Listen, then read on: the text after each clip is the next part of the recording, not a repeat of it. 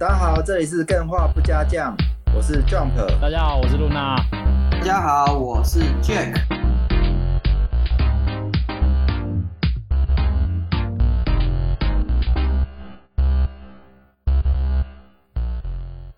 今天基本上比较特别一点，因为 Jack 他临时有事，没错，只剩下我一个人来跟大家一起录音，然后来跟大家分享今天的节目内容这样子。那刚好最近 Jack 他的工作比较忙一点哦，所以他的录音的时间可能就比较没有那么固定。那可是我又不想要空太多的周数没有上传，因为大家如果有注意到的话，就是我们上一次的自录集也没有上传嘛。那那也是因为刚好就是。大家彼此都比较忙一点，然后就没有时间录音这样子。那我就想说，既然今天我有时间，然后虽然说 Jack 不在，但呃，今天要录的节目的内容应该是我自己一个人来跟大家分享，也是比较 OK 的啦，就是比较少讨论的地方，所以我就想说，就我自己先录音给大家听这样子。那也就是希望大家可以多多担待。那我今天想要讲的主题，其实就是我最近很。也不是我最近啊，应该说全世界很多游戏玩家整个人都没入到这一款游戏里面。这一款游戏呢叫做《幻兽帕鲁》。那《幻兽帕鲁》其实这款游戏，因为它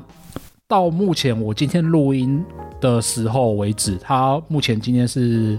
发售第五天了嘛。然后我就看它有公布一个消息，就是它发售满五天，竟然已经卖破超过七百万套。我觉得这是一个很夸张、很夸张的数字，因为如果大家有印象的话，就是前一个被 IGN 什么各各个地方评分为实时的游戏那一款《最后生还者二》，它好像前几个礼拜说卖破三百万套还是四百万套就停下来，就没有再继续讲。虽然说之后也是有破啊，可是我觉得这个。数字是完全追过那个三 A 等级的大作，这是一个很夸张的一件事情，所以代表说这款游戏的确是还蛮现象级的游戏。那呃，我其实是还蛮想要跟大家讨论，就是这款游戏到最后为什么会这么样的爆红，然后它爆红的原因到底是什么，还有大家能不能接受它那些观感比较不好的部分。不过这个我都我我觉得可以之后再讨论。那我今天想要跟大家分享的是，他在游戏上市之前呢、就有那个制作人啊，他就有 po 一篇文章，很长的文章，然后就是在讲说他开发这一款游戏的经过这样。那我觉得看了之后觉得蛮有趣的，那也可以从中看到一些他开发游戏的端倪，然后为什么幻兽帕鲁会变成现在这个样子，也可以从中看得出来。我觉得。是还蛮值得跟大家分享的，所以今天的节目呢，我就是要来跟大家分享一下《幻兽帕鲁》的开发日记。好，那在分享它开发日记之前呢，就是担心有人不知道《幻兽帕鲁》是一款什么样的游戏，我就简单介绍一下。《幻兽帕鲁》呢，它其实就是一款，我也不知道该怎么说比较好，因为它就是一个救急的缝合怪，它结合了超多种游戏，然后在同一款游戏里面。例如说好了，它有一些生物收集的部分，然后这个生物收集的部分就是大家看到它非常的致敬宝可梦啊，然后还有。它本身也是一款开放世界的冒险探索，那这个冒险探索的玩玩起来的感觉呢，就跟《萨达旷野之喜》是非常相似的，因为就是它里面有一些可以收集的地方啊，例如说就很像那个收集雅哈哈，或者是它里面有滑翔翼，你可以，或者是它里面的一些岩壁什么的，你可以直接爬到最高的地方，然后再用滑翔翼跳下来这样子，所以它玩起来的感觉是有点像是《旷野之喜》，然后呢，它还。致敬了生存跟基地建设，然后这个生存跟基地建设玩起来的感觉比较像是 ARK，就是之前有一款那个恐龙的 3D 生存游戏，然后你可以去抓恐龙啊什么的，然后只是那个恐龙变成帕鲁，然后那个帕鲁就很像宝可梦这样。然后除此之外呢，它本身也是一款可以连线的游戏，那这个连线就是大家可以一起。合作建设基地之外，还可以合作下副本，然后去打一些比较好的装备啊，打一些比较好的素材等等的。所以这个地方玩起来就有点像是魔兽世界的感觉。我是说那个副本啊，完全有点像是魔兽世界的感觉。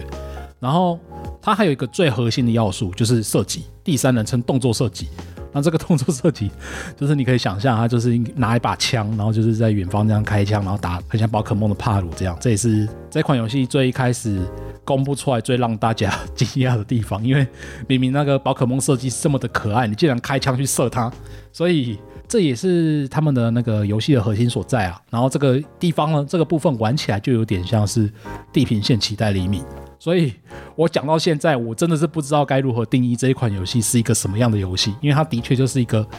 呃，超级无敌的缝合怪，因为它每一个要素都在其他的游戏来说都是一个主要的要素，只是这一款游戏会把截取了很多其他主要要素里的玩法，然后融合在这一款游戏里面，所以这个就是幻兽帕鲁。然后呢，我觉得现在可以就是简单分享一下我这几天游玩的心得，因为我也是第一天就直接入手了嘛，然后就玩到现在。就是我这几天以来，只要有时间可以打电动，我就是完全是沉浸在《幻兽帕鲁》这一款游戏里面。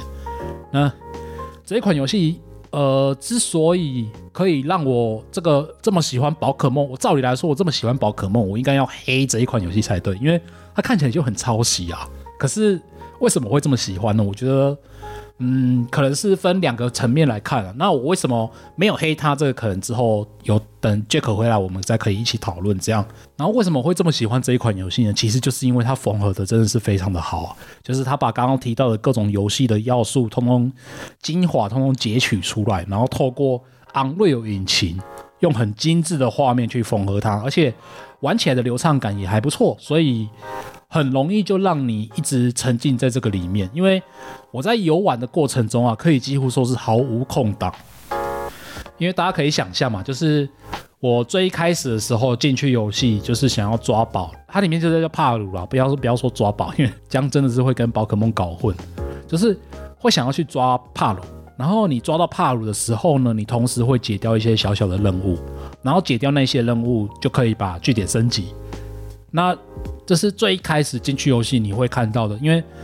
通常这一种 3D 的建设游戏很容易就会让玩家不知道该如何是好，就像我们一开始玩 Minecraft 那样，你一开始根本就不知道要用手去种树啊，根本不知道去做什么东西才可以在这款游戏里面，呃，深入的活活下去。但是幻兽帕鲁，它在这一开始就会给你一些简单的任务目标，然后你达成那些任务目标之后，你的升级就据点就会升级，然后据点升级了之后呢，你就可以放更多的帕鲁，然后放帕鲁在据点里面是做什么用呢？答案就是它可以帮你做一些低阶的工作，例如说某些帕鲁它会它有那个砍树的技能。然后你把它放到据点之后，它就会在据点的附近去帮你砍树，这样子你就不用再自己去收集木材啊，收集什么素材等等的。然后总之你就是你的帕鲁在你的据点里面的帕鲁越来越多的话呢，你的呃 低阶的劳动就是完全可以交给他们，然后你就可以去更远的地方冒险。然后然后去冒险也是它很好玩的地方，因为呃你开拓一个新的冒险的地区，你就可以遇到更多的帕鲁。然后遇到更多帕鲁，你就可以想说，哎，抓它下来可以干嘛？可以骑它啊，可以飞行到更远的地方啊，或者是说它有一些特别的技能，然后可以解锁那种，就是你原本可能在家里用火用火类型的技能，例如说烧烤食物，你还是要自己手动。但是你抓到这种帕鲁之后，你就可以再也不用去自己去烤食物，食物的来源就不用愁了，这些新要素跟新素材，所以。就有点环环相扣的感觉啦。然后当然啦，它的每一个探索地区都会有一个魔王帕鲁，然后还有一些像我刚刚提到的地层副本，或者是区域的稀有帕鲁等等的东西可以挑战。所以你每次挑战完，你就可以得到更多的经验值。然后得到了更多的经验值之后呢，你就可以升级自己的，除了升级自己的机体能力，例如说可以点那种体力越来越多，就在爬在跑步的时候就可以跑更远。或者是血量越来越多，或者是你的制作速度越来越快等等这些基本数值之外，它还有另外一个制作的天赋数，就是你每升级，你就可以拿到一些技那个技巧点数，然后那些点数呢就可以解锁更多的据点的设施，然后每一次解锁新的设施之后，你就会不由自主的就想要回到自己的设施里面去做一些改善，然后例如说你最一开始只有那个木造的房屋嘛，说到木造房屋，我就觉得还蛮有趣的，就是。也不是蛮有趣的，就是对我来说是一个非常悲伤的回忆。就是它那个据点啊，会有时候会有一波一波的敌人来袭，然后你就要防御击退他们，然后保护你自己的据点。这样，那有一次呢，就是因为我一开始盖的都是一些木头木造的房屋嘛，然后还有那个什么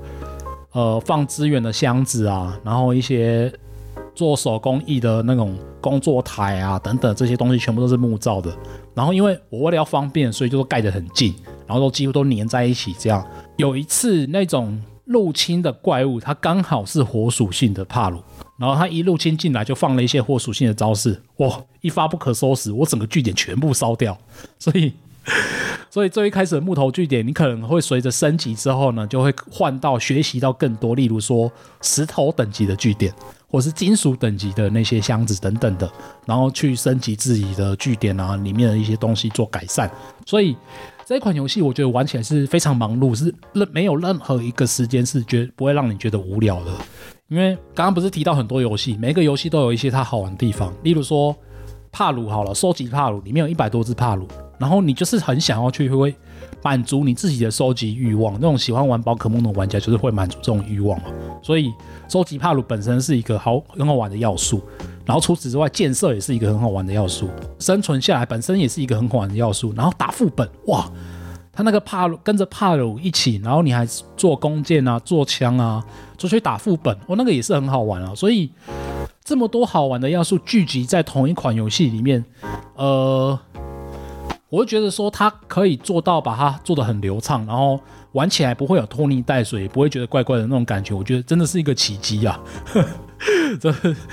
的确就是这样讲，因为有一些游有些游戏虽然说它做到了，它它的愿景是这样子，但是它可能就是没有办法做到这么这么样的流畅。对啊，总之就是《幻兽帕鲁》这一款游戏对我来说，就是它是一个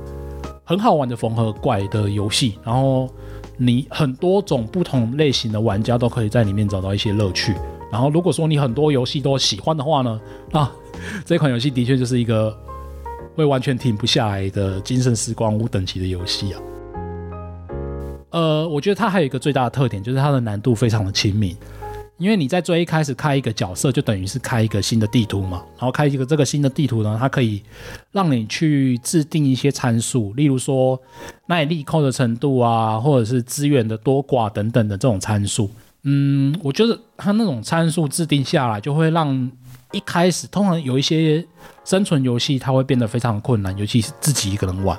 你如果是跟朋友一起玩的话，那个呃，虽然说一样难啦，但是有朋友一起共同打拼下来，活存活下来，那个乐趣是有的。但这一款游戏，因为我 像我自己个人是没有什么朋友，所以我只能自己一个人玩嘛。然后我自己一个人玩的过程中呢，我就可以把那些参数调得比较简单一点，所以玩起来是还蛮轻松的。然后除此之外，它有一些什么仓库资源互通啊，然后升级的等级也互通等等的，所以就变成说打造基地起来也非常的方便。你不用在那边哦，身上一定要放很多木材，然后你才可以去做一些什么东西。你就是只要在基地的范围里面，然后选择要盖什么，你就可以直接盖了。只要在那个宝箱里面，任何一个宝箱啊，你宝箱不管。你只要在宝箱跟仓库里面有放足够数量的素材就可以了，你不用再特地去拿过来。所以，呃，它在打打造基地的过程非常方便嘛，可以花更多的时间在微调那些工作流程啊，或者是出去冒险的这种比较有乐趣的地方上面。这也是我觉得幻兽帕鲁做的还蛮不错的地方。那我自己个人个人最喜欢的地方就是我刚刚不是有提到我没有朋友 DLC，所以。呃，通常玩这种建设、生存、模拟类型的游戏，我会很容易就放弃了，因为你自己一个人盖，其实也没什么乐趣了，然后也没有办法跟大家分享嘛。但是呢，在这一款游戏里面，就是因为加入了帕鲁，所以你那一整，你那个基地帕鲁一多起来，看起来就非常非常的有活力，因为他们会一直跑来跑去啊，忙东忙西的，然后。基地之外呢，你还可以身上携带五只帕鲁带出去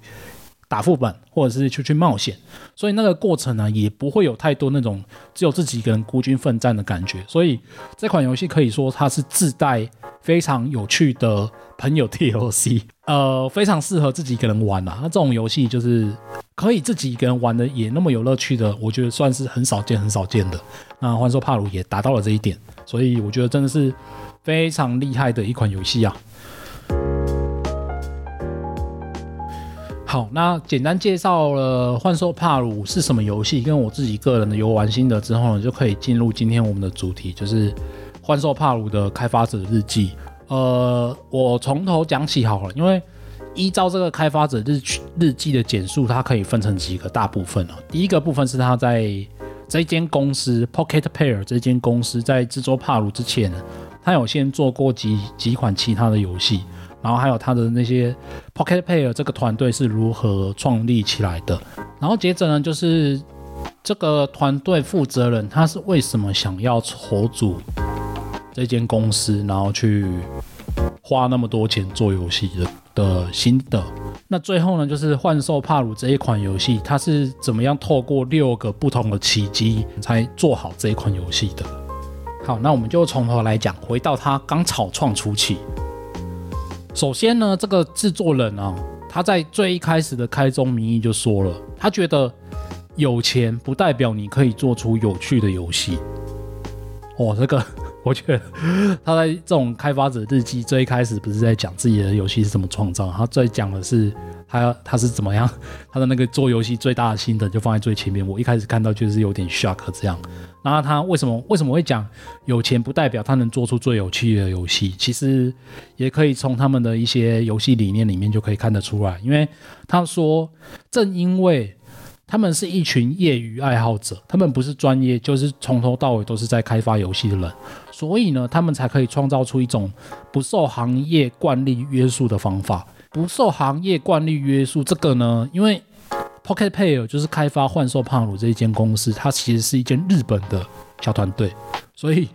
在他们的嘴巴里面讲起来就是特别的有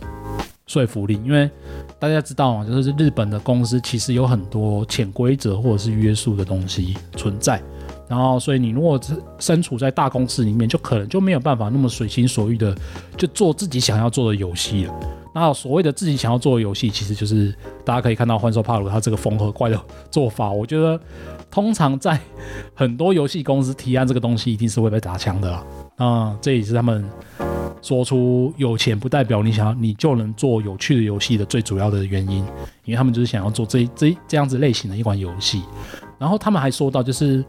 呃，如果我们一家，如果这一间 Pocket Pair 这间公司是一群游戏产业的专业人士。然后还筹组了资金，并且现金充裕的话，《幻兽帕鲁》这一款游戏就不会诞生在这个世界上。我觉得是有一个有一个工作室还蛮接近他这个描述的，应该就是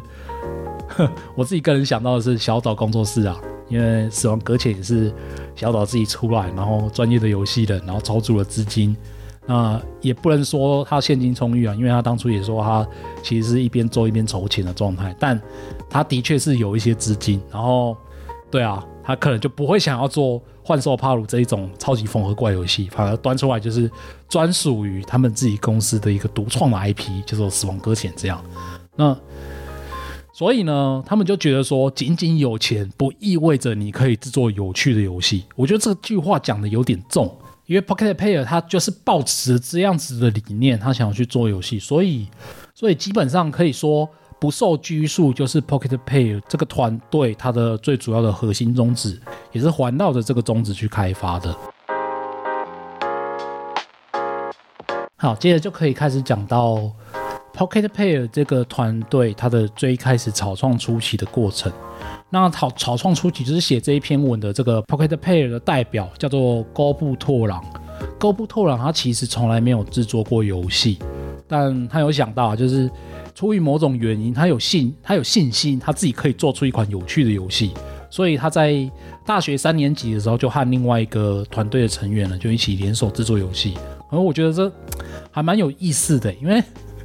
好像我们也不一定是大学啊，就是我们在年轻的时候都会有一些自莫名的自信，就是觉得自己可以做出一些不一样的东西。这样，那我觉得就是因为有这个自信，所以才有让他们有动力去执行这个。那。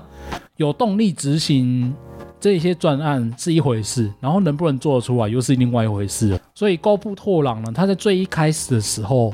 他从大学毕业之后，他没有真的加入游戏公司做游戏，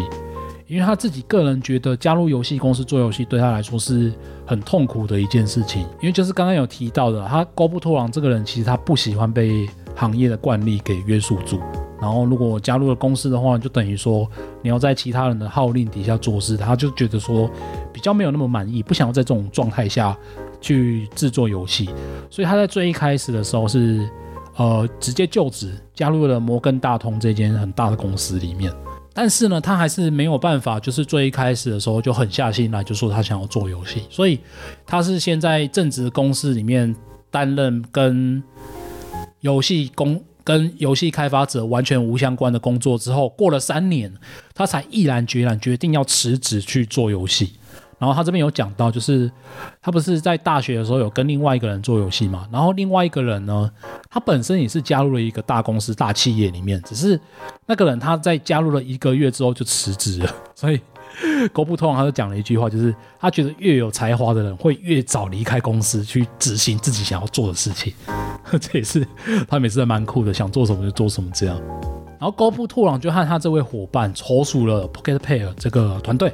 那他们最一开始也是野心勃勃的嘛，就是提出了很多不一样的企划啊等等的。那把这些企划，他就开始踏上寻找发行商的过程。只是在找发行商的过程非常非常的不顺利，因为他们通常也他们想要做的游戏，呃，不是很简单就可以直接实行的，而且那个点子也有点天马行空。那高布拓朗在开发者日志里面，他是没有说到他当初想做的是什么样的游戏啦，因为。这些大概也是胎死腹中，所以才没有没有特别拿出来讲。只是他说他拿了这些游戏去，呃，很多的发行商去请他们看，问问看他们要不要发行，要不要提供资金。只是他一直问问问问到最后，他几乎被他说他问了十几二十家公司，只是他最后还是被所有的公司给拒绝了。虽然说在谈的过程中啊，好像有有几度让他们觉得好像有点希望，只是最终都还是没有成功。那他这个明明就是心怀大志，然后计划也写好了，只是没有人愿意发行的这个这个状态呢，他后来就是有点丧气呀。然后他就讲了一句话，就是简而言之，没有任何记录的开发公司不可能以数亿日元的价格开发出未经验证的游戏设计这种新颖的游戏。这个就是代表说，他觉得他们的游戏计划是没有被大家认可的啦，不然就是风险过高，所以这些。发行商或是开发商就是不愿意进入投资，这样。那可是他们又很想要做游戏啊，那怎么办呢？答案就是大家可以想象得到，没错，就是他们自己融资，自己花自己的钱，开始自己进行做游戏。那因为这也是我觉得他们也是很有自信，也很有勇气啊，因为他们相信他们真的可以制作出有趣的游戏，然后。在这个世界上，就是没有人可以看得到这些游戏的潜力。这既然我们自己知道这些游戏具有潜力，那就那就干脆我们就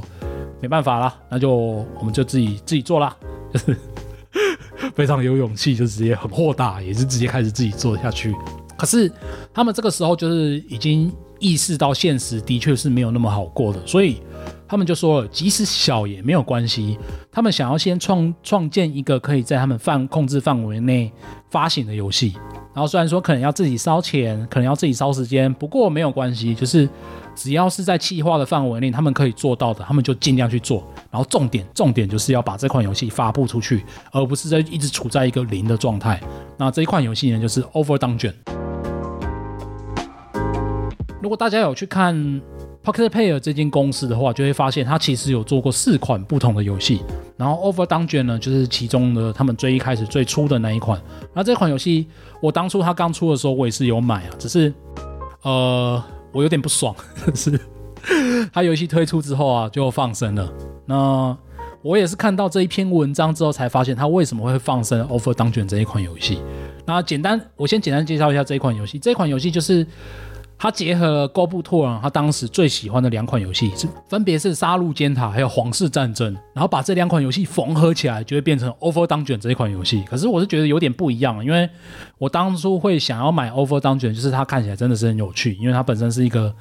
呃，有点 roguelite 的卡牌构筑类型的游戏嘛。然后除此之外，它那个卡牌构筑的过程中会，你会看到一个小小的飞船，然后不停的射出很多很多的无限的子弹，然后那种看起来画面感觉是非常爽快的。所以我觉得我当初就是因为看到这一点，看中这一点，就买了这一款游戏。那的确啊，这一款游戏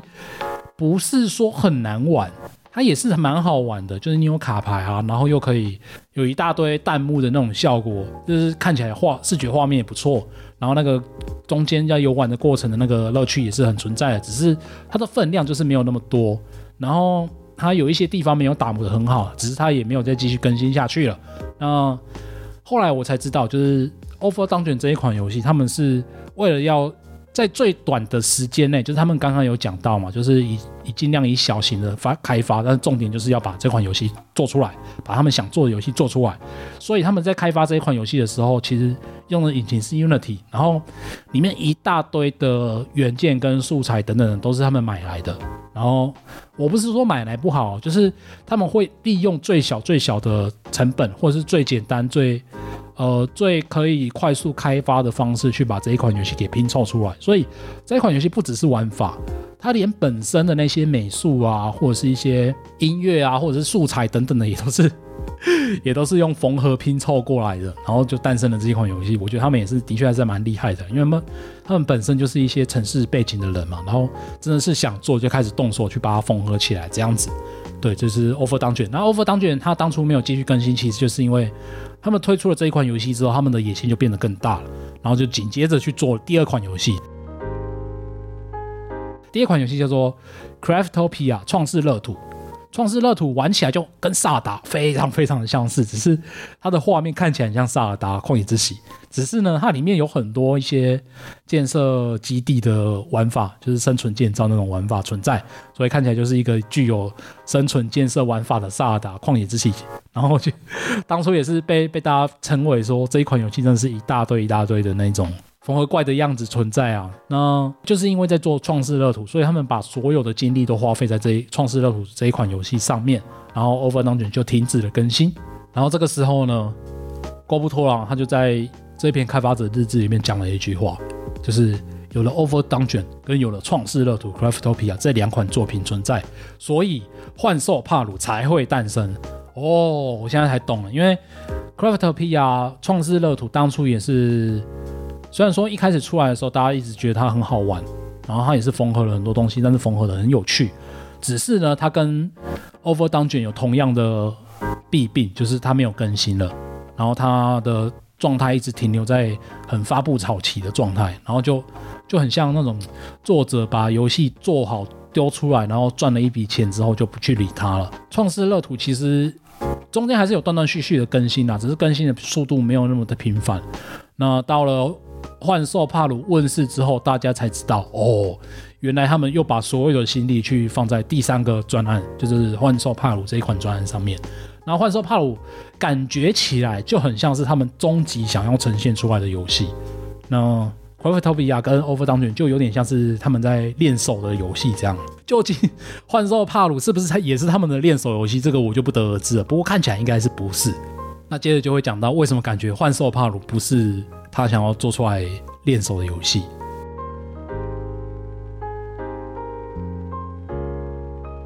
所以接着就可以来到我们的第三部分，制作出幻兽帕鲁的六大奇迹。然后他这个，我觉得这六大奇迹的确也是蛮奇迹的。那他有一些地方，我觉得还蛮有待讨论的，大家可以去想一想，待会会提到。那第一个奇迹就是。这个过程制作的过程就有点像是他们真的是运气非常非常的好，抓到了很多最高等级，然后最强因子的帕鲁。因为第一个奇迹就是他们捡到了一个最强最强的通才。因为大家我们如果有听我们之前节目介绍，就会大概发现说，制作独立游戏的开发者有一个很重要很重要的要素要存在在每个人身上，那就是你必须要会很多的东西。因为没办法，就是团队小嘛，然后人就少，人少就要负很多人就要负责很多东西，你要学会很多东西。所以这第一个奇迹就是他们在他们找到了一个二十岁，然后毫无任何经验的便利商店员工，成为他们的最年轻的王牌。毫无任何经验的便利商店员工成为最年轻的王牌，这个我觉得看起来也是还蛮蛮酷的啦。对啊，那为什么会找到这个王牌呢？其实有一个契契机，就是他们在最一开始的时候就决定幻兽帕鲁这一款游戏的核心就是要拿枪，就是要第三人称的动作射击玩法。但是呢，他们的前两部作品都跟拿枪射击是完全没有任何关系的。然后他们团队本身的人员也没有任何人有这个拿枪的背景，因为他们开始做《幻兽帕鲁》之后，他们才发现拿枪射击的游戏听起来好像很简单，但其实做出来是有非常多眉眉角角存在。例如说，枪支，你要你要认识世界上更多更各种枪支，你才可以知道它的那个机械运作原理嘛，然后才可以把它设计成合理的那种射击游戏。然后枪支之外还有动作。因为换弹啊、换弹夹啊，然后瞄准啊什么等等的这些动作呢，都还是要由专业的人来调整，才会看起来比较顺畅。那他们在最一开始 Pocket Pair 这个团队里面根本就没有这样的人才，那怎么办？所以狗布拓郎在最一开始的时候，就在网络上海巡的时候，发现了一个奇葩。他那个奇葩，他本他有一个那个 YouTube 账号，然后 YouTube 账号里面是各种各式各样的枪械换弹的动作。然后那个枪械换的动作不是直接截取游戏录影下来的哦，是自己手工打造的。然后觉得，诶，这个人怎么那么奇怪啊？就是他的 YouTube 账号里面竟然只有换弹夹，然后射击的这种动作影片。然后这些影片很明显就是他自己手工做的，所以他就燃起了兴趣啊，就写信去问一下。然后后来才发现，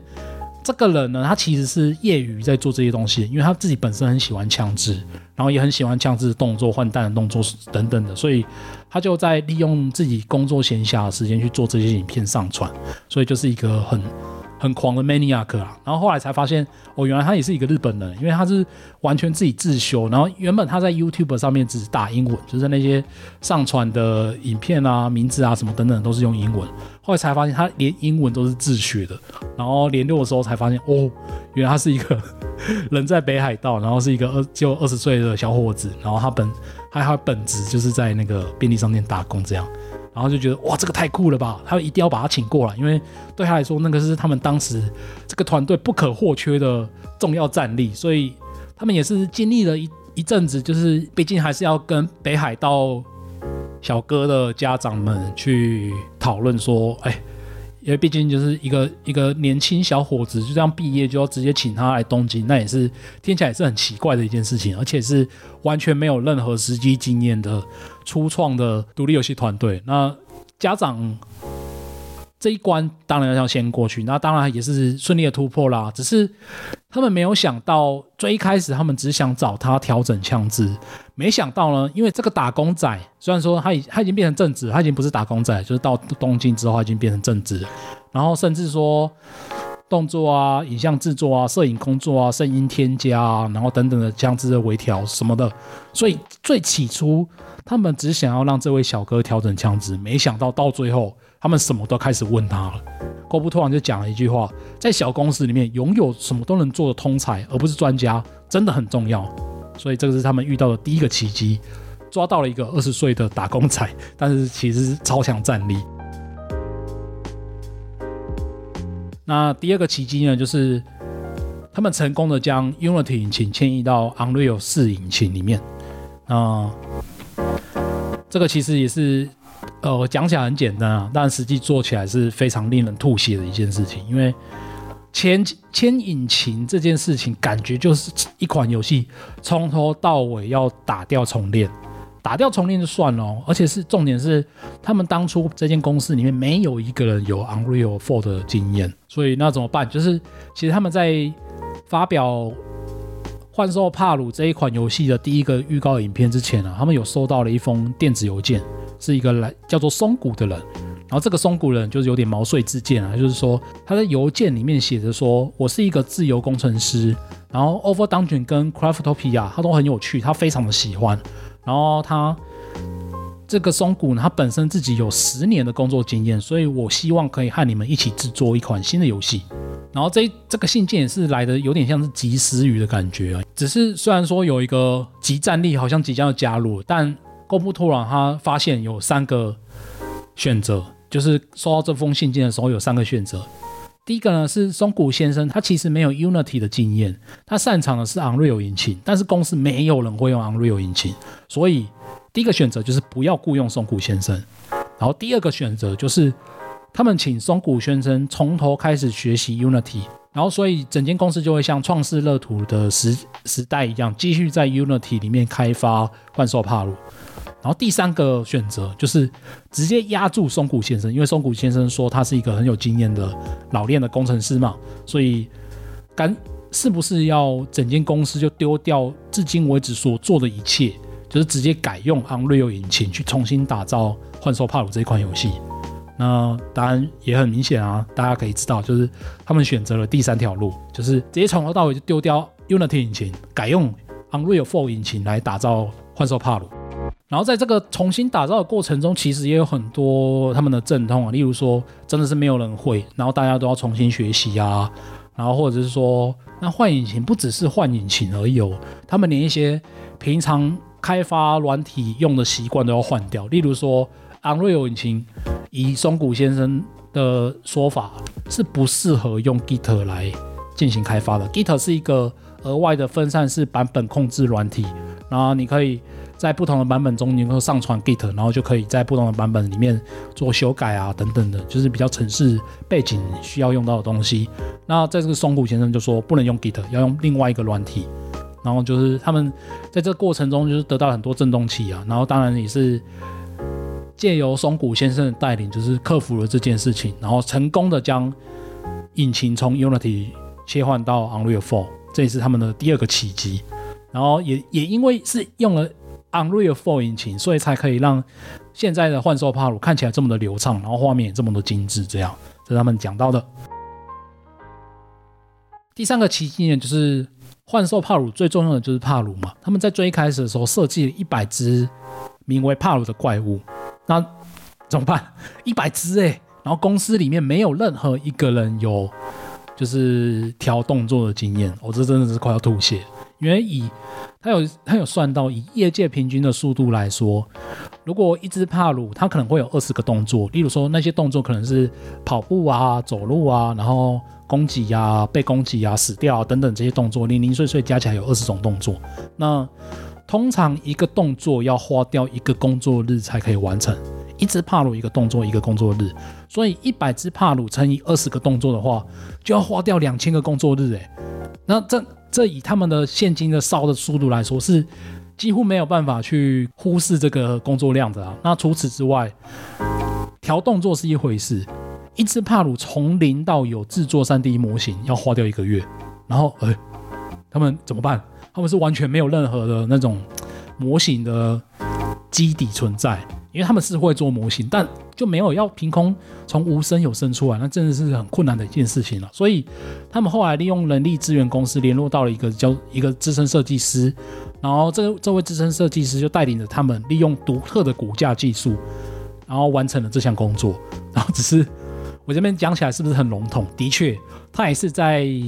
这个开发者日志里面没有想没有写得很详细，就是大概写到这样子而已。他最近就爆发出了一些争议啦，这个是没有证实的争议，就是有一些人就觉得说，哦，它里面很多只帕鲁的那个建模看起来跟宝可梦本身的很像，然后就在里面讨论是不是有挪用的嫌疑呢？那这个就是等待等待任天堂司法部的厘清，然后我们再再来讨论吧，因为这个是属于他们自己是内内部私底下开发的事情，所以他们就是。第三个奇迹就是他们透过人力资源公司联络到了一个资深设计师，然后利用很神奇的骨架技术带领他们完成了这项工作。我觉得他们真的是到处超级好运气耶，就是到处到处去抓稀有帕鲁，然后直接一抓就是抓到最强的那一种，然后就就完成了这个创建，在三年内创建出超过一百只帕鲁的这个伟丰功伟业。接着第四个奇迹就是，高布托朗还有写到，他其实没有管理好他的预算，因为游戏开发大家也知道，他其实开发开发的你一定不会如最一开始预期所料的那样，然后可能会东边漏一个啊，西边漏一个啊，然后东边需要补啊什么的，然后就会那个需要燃烧的资金累积速度就会越来越庞大，然后跟一开始预想的一定是不一样的。所以呢，他就在他的资金，他大概一开始准备了，他没有说他一开始准备多少，他只讲到说他在完成的那个瞬间呢，就差不多把所有准备的资金，他们该压的身家什么能弄的都都全部都烧光了。就烧掉了大概十亿日元左右，这个十亿日元换算成台币大概也是二点一亿，那也是哦二点一亿台币，这也是一个很庞大很庞大的数字啊！我觉得搞不好有一点点脱离了那种独立制作的那种范畴了。但的确，他们就是想尽办法把所有资金都烧光了之后，就是烧到十亿日元，然后也完成了一点零版本的幻兽帕鲁。然后这是第四个奇迹，就是在资金即将烧完那个当下。那可以发布给全世界所有玩家玩的一点零版本的游戏也刚好完成了，这是一个很惊险的事情，所以这是第四个奇迹，他们控制好了预算。那第五个奇迹呢，就是呃，一个在最一开始他们在面试的，他们要找美术人员，然后有一开始有一个来面试，但是被拒绝了的应届毕业生。那在过了几个月之后又辗转，这个应届毕业生他就觉得说不行，他还是想要来这间公司工作。所以他又再次再次鼓起勇气，在推特上面问沟部拓朗可不可以加入这样子。那这一次沟部拓朗就是再度看到了这位毕业生的热情嘛，就想说好吧，那就来找你试试看吧。没想到找来的时候，发现一个他是一个非常非常厉害的战力，因为呃，他也不是说不一定是美术能力特别的强大，或者是也不一定是他有什么超强的能力，他就只是他的特质就是可以很快速的产出图片。然后很快速的满足他们需要的要求，那这也是刚好是 Pocket Pair 这间公司团队现在急迫需要的人力特质，找到了这位那个负责美术的人，他就是也很顺利的在三年之内完成了他们交办的这个艰巨的工作，这也是他们达成的第五个奇迹，又再度收服了一个超强的帕鲁。然后接着是最后一个奇迹，第六个奇迹就是。原来《幻兽帕鲁》是一款非常有趣的游戏哦，这个真的是没有开发完是不会知道的，因为他们在一最开始开发的时候其实是各种跌跌撞撞。虽然说他们知道他们自己要做什么样的游戏，但他们自己也没有太多的自信，最后兜起来是会是一款很好玩的游戏。毕竟他有说到，就是大型游戏通常开发要超过数十亿日元的预算，然后涉及的工作人员可能会超过一百人。因此，专案总是会有一些失败的风险嘛。那以他们这种一个数十亿日元的项目来说，光是可以好好完成游戏就已经是一个丰功伟业了。那在这些情况之下呢，他们没想到他们竟然可以把一款游戏给完成，而且不管是大规模还是小规模，就是。可以做出一款极为有趣的游戏，本身就是一个很罕见的情况。然后他们是做完了游戏才发现，哦，原来《幻兽帕鲁》真的是很有趣的一款游戏。他们自己，他们自己也被自己吓到，所以他们觉得这是第六个奇迹，也是最后一个奇迹，就是这一切都是这一切兜起来，真是太神奇了。他们真的是非常幸运的一间公司。我刚刚没有讲到，就是。其实幻兽帕鲁它最最一开始的时候是先发布了一个预告片，也就是最一开始最轰动的那个，看起来很多宝可梦，然后里面是拿枪在射那些宝可梦的那种，感觉有点暴力，有点呃让动物爱好者们没办法接受的一个宣传影片。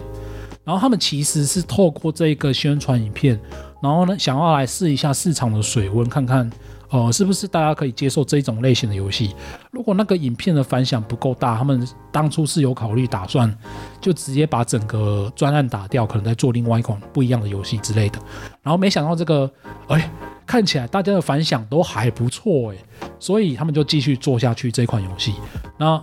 这也是一个还蛮他们在开发过程中蛮奇特，也是蛮令人引人争议的部分了，就是他们先做影片，然后才做游戏，然后。呃，引人争议，我觉得可能是因为通常有时候这种游戏做出来会变成说影片炸期，最后不一定可以达到影片里面的水准。那他们因为刚刚发生了六个奇迹，所以他们把影片当初想要呈现出来的东西，真的完完全全的把它做出来，变成一款游戏，真的可以玩，而且还都的不错，而且不会有太多那种 crash 啊，或者是让人玩不下去的状况。这就是幻兽帕鲁它非常非常神奇的地方存在。好了，那幻兽帕鲁它的开发日记就写到这边哦。我觉得，呃，这整个日记的阅读的过程中，可以看到它里面有很多很多的瑕疵，只是。他的运气真的很好，然后刚好碰到了某个巨大的问题，然后就迎刃而解，然后才可以达到我们现在看到这个在五天之内贩卖超过七百万套的《幻兽帕鲁》这一款游戏，这款软体出现。我觉得这真的是一个怎么讲？没想到开发游戏也是需要很大的运气才可以达成的。然后这个运气呢，就是在这款游戏身上的各处都可以看得到。嗯。当然了，《幻兽帕鲁》它本身是具有很多很多的争议啊，因为它很明显的就是致敬了很多不一样的游戏。他们就是一间 Pocket Player，我可以说他们就是一间很善用、善于使用工具，然后以最快的方式达到以最直接、最了直截了当，然后也不管是不是真的有争议的的方式去达成他们想要完成的愿望，然后最终才有这一款游戏出现。那本身我觉得。幻兽帕鲁呢，它有很多可以讨论的地方，例如说玩法抄袭算不算是一种抄袭啊？或者是说这种看起来很像抄袭，但实际上没有抄袭的游戏，需要被谴责吗？那我们到玩起来这种游戏的那种道德感过过得去过不去，是需要拿出来被讨论的吗？然后还有例如说，那既然这种把别人的 idea 拿过来串一串，然后变成一款属于自己的游戏，可以被大家给接受的话，那那些三 A 或者是独立游戏公司，他们还需要花费精力去开发一款不一定可以卖座、不一定有趣，然后还会烧钱，然后搞不好会让自己失败的的创新独立游戏作品，那还需要冒这个风险吗？我觉得这些都是还蛮值得讨论的。那接下来如果有机会的话呢，就是再开节目来跟大家一起讨论这些问题。那今天也是比较特别，我自己一个人录，我也不知道最后录出来的结果怎么样，所以。希望大家，因为我第一次自己一个人录嘛，所以就是希望大家可以高抬贵手一下，也希望你可以听得开心呐。那欢迎，如果大家有什么想要跟我们一起讨论的啊，那欢迎透过 IG 或者是 Facebook 或者是 DC 频道的人来留言，然后来跟我们一起讨论。那当然，如果可以的话，我是还蛮建议你去体验看看这一款游戏，因为它真的是说不上来的神奇啊！就是每个地方你都可以看到其他游戏的影子，但结合起来竟然会如此的有趣，我觉得。我们自己很惊讶，他们自己也很惊讶，这些惊讶的点结合起来，真的是还蛮值得探讨的。好了，那今天的节目就先到这边了，然后希望大家可以听得开心，那我们就下次见喽，各位拜拜，晚安。